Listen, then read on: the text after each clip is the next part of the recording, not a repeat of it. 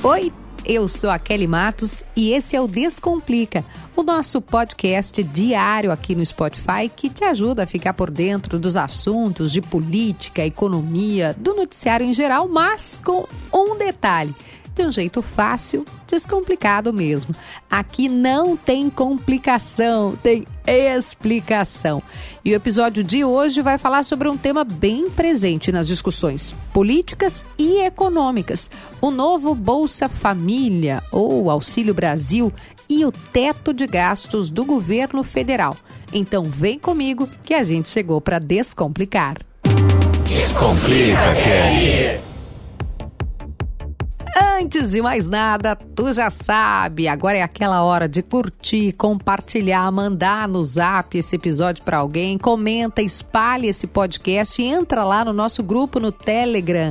Tudo isso para a gente ficar por dentro do noticiário. Eu sempre digo, quando a gente sabe, quando a gente conhece um assunto, é muito mais fácil a gente fugir de quem está querendo nos enrolar. E para me ajudar a descomplicar aqui no Spotify, eu conto com duas parceiras incríveis a Warren, que te ajuda a descomplicar o mundo dos investimentos. É tudo acessível, palma da mão. Pode baixar o app agora, enquanto está ouvindo o episódio. A Warren faz ali um plano conforme aquilo que tu deseja, aquilo que tu quer. Tu quer ter uma reserva para o futuro? Não, eu quero planejar uma viagem. A Warren tem um plano específico para ti. Baixa o aplicativo ou entra no site, agora faz o teu cadastro que é muito fácil. Warren, invista em você e nos seus sonhos com a Warren. Investir descomplicou e Cola Construções, que eu já te falei, né? Entrega um propósito lindo de fazer uma, um, uma retomada é, dos teus sonhos, das tuas, dos teus desejos, junto com a excelência da entrega dos empreendimentos. Então a cola te ajuda a construir o teu imóvel, o teu cantinho e também a tua felicidade. Como é importante hoje isso, né? A gente falar de propósito, de uma intenção. A cola tem isso no seu DNA. Cola Construções, seu imóvel, sua felicidade. Agora vem comigo que a gente vai falar de política, de economia, de finanças públicas. Olha só.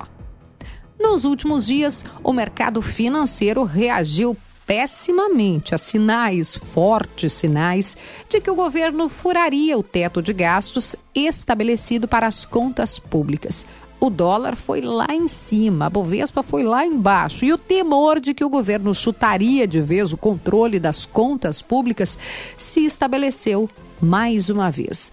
Mas, Kelly, por quê? Pelo seguinte: o governo vai criar um novo Bolsa Família. O anúncio foi feito pelo ministro da Cidadania, João Roma, em Brasília. Na prática, é um programa social que o governo Bolsonaro quer chamar de seu. A gente sabe, mas não custa te lembrar. O Bolsa Família foi criado pelos governos petistas. E é meio óbvio, mas o Bolsonaro não gosta do Lula, nem da Dilma. Essa preocupação social, eu preciso te dizer, ela tem razão de ser. A pandemia deixou muita gente ainda mais pobre. E as camadas mais vulneráveis da população estão sofrendo os efeitos do gás de cozinha mais caro, do preço dos alimentos lá em cima, das altas seguidas no preço da carne. Inclusive, tem uma foto da capa do jornal Extra, lá do Rio de Janeiro, que viralizou com o chamado Caminhão da Xepa da Carne.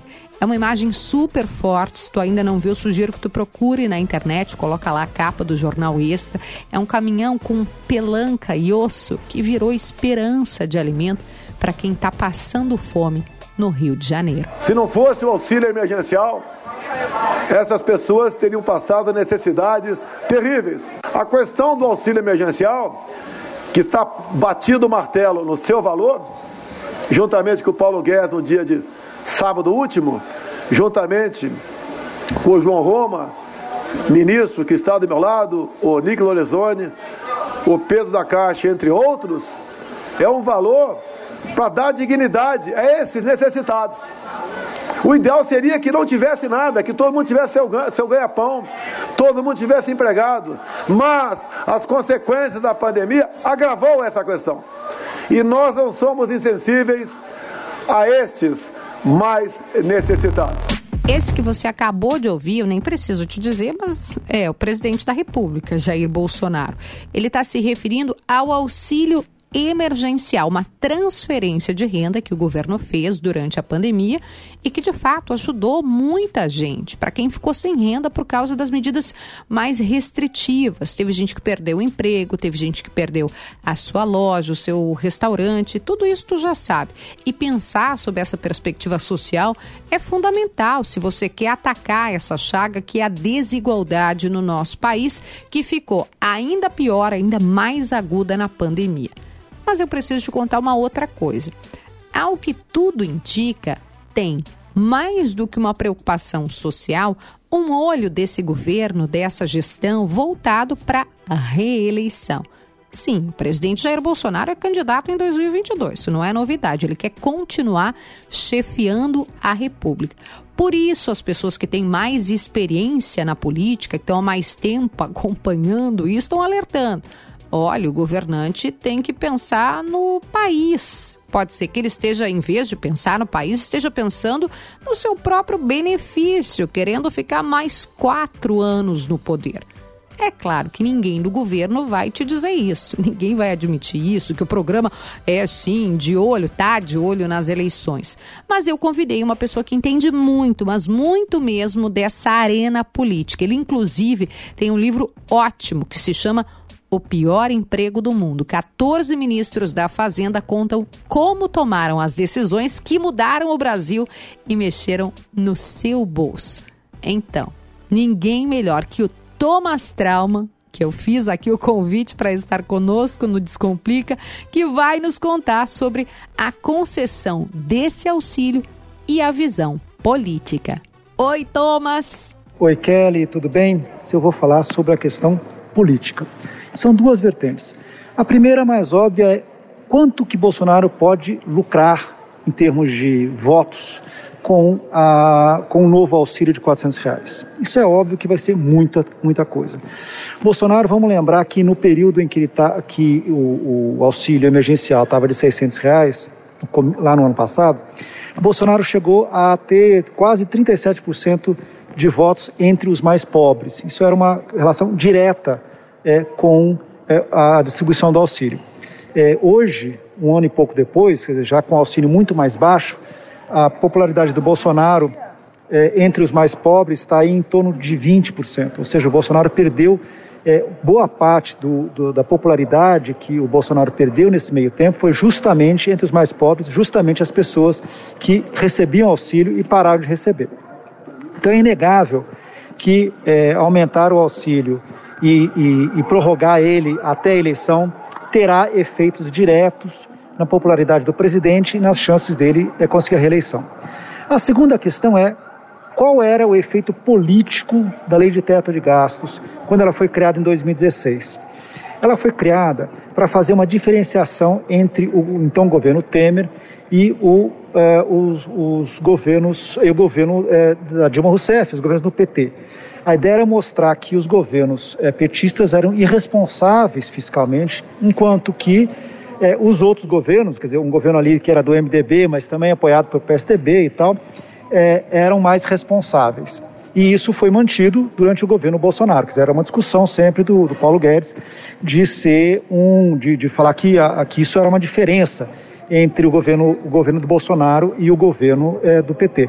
Agora isso acabou. Quer dizer, Hoje, é, quando, quando a campanha começar, não tem mais como o, o Paulo Guedes ou os liberais é, acusarem o PT de ser é, é, irresponsáveis fiscalmente, porque da mesma forma que o PT fez a contabilidade criativa em 2012, 2013, agora estão fazendo uma explosão do teste de gastos apenas para render votos para o Bolsonaro. Ok, obrigado. Até a próxima. Obrigada, Thomas. Obrigada por estar com a gente aqui no Descomplica. Tá vendo só como é importante a gente enxergar além e também pensar sobre o ponto de vista dos gastos, até de uma vontade eleitoral? Pois é. Mas Kelly, então tu tá dizendo pra gente que o teto de gastos ele é importante? Olha, na minha perspectiva, assim, tem gente que não gosta desse mecanismo, mas quem defende diz que é um instrumento necessário, importante, justamente para você garantir que o governante, esquece que é o Bolsonaro, independente de quem seja, que ele não gaste mais do que pode. E para ajudar a descomplicar essa ideia, essa intenção, essa importância do controle nas contas públicas, eu convidei uma pessoa maravilhosa, inteligentíssima, que hoje é presidente do BRDE, mas também foi secretária do Planejamento do Rio Grande do Sul, Leani Lemos. Ouve só. Em primeiro lugar, é muito importante, Kelly, a gente lembrar que a gente não pode gastar mais do que tem. Que é esse gastar mais do que se tem ou gerar déficits Pode ser na vida pública, pode ser na vida privada, é o que gera instabilidade e no setor público, mais do que isso, gera precariedade dos serviços, né? Porque a própria, qual que é a razão de existir do Estado? É prestar serviços de educação, de saúde, de segurança, enfim, uma infinidade de, de, de, de, de serviços. E, e esse gastar mais do que se tem faz com que justamente deixe de existir continuidade ou boa qualidade na prestação desses serviços. Então, gastar mais do que se tem, é, ou seja, seja, uma gestão irresponsável, ela impede a consecução dos objetivos mesmos que justificam a existência do Estado. O teto de gastos foi um mecanismo criado para frear a velocidade do aumento de gastos num período em que as contas estavam deficitárias, estão deficitárias ainda, mas estavam mais. Ou seja, a despesa aumentando muito mais do que a receita e isso gerando um déficit cada vez maior. Então, foi um freio para que um equilíbrio fosse alcançado ali na frente, depois de muitos anos. Ou seja, vamos frear o aumento da despesa e vamos, com o aumento da, da, das receitas ao longo dos anos, vai se conseguir chegar ao equilíbrio ali na frente. Abrir mão do teto significa abrir mão desse projeto de se arrumar a casa, de você ter equilíbrio. E isso não é um fim em si, isso é, um, é, é um objetivo, ter contas equilibradas para que se consiga fazer boas políticas, políticas públicas de qualidade é, e, e assim é, atender o cidadão à cidadã. Esse raciocínio da Leani combate aquela ideia de que teto de gastos é uma medida perversa de quem não gosta dos pobres ou dos cidadãos em geral. O que ela está nos dizendo, basicamente, é que as contas precisam estar em dia justamente para você pagar os serviços, as políticas públicas voltadas para a população, como saúde, educação, direitos básicos. Eu não sei se tu sabe, mas aqui no Rio Grande do Sul, até bem pouco tempo, as contas estavam completamente desarrumadas, um descontrole mesmo. E por isso o Estado sequer conseguia pagar os seus próprios funcionários, que receberam durante meses de forma parcelada. É por isso que quem defende essa regra do controle, da gestão, da austeridade, fala muito também sobre ficar de olho em não gastar mais do que arrecada, que isso tem que funcionar na nossa vida e também no serviço público. Ah, eu chamei ainda um economista aqui para o Descomplica, que é referência nacional. Ele também entende o teto de gastos como importante nesse processo de gestão das contas públicas. Ele foi secretário da Fazenda aqui do Rio Grande do Sul e me lembrou de uma coisa. É claro que a gente precisa pensar num programa social, ainda mais no Brasil, que atenda os mais pobres, mais vulneráveis.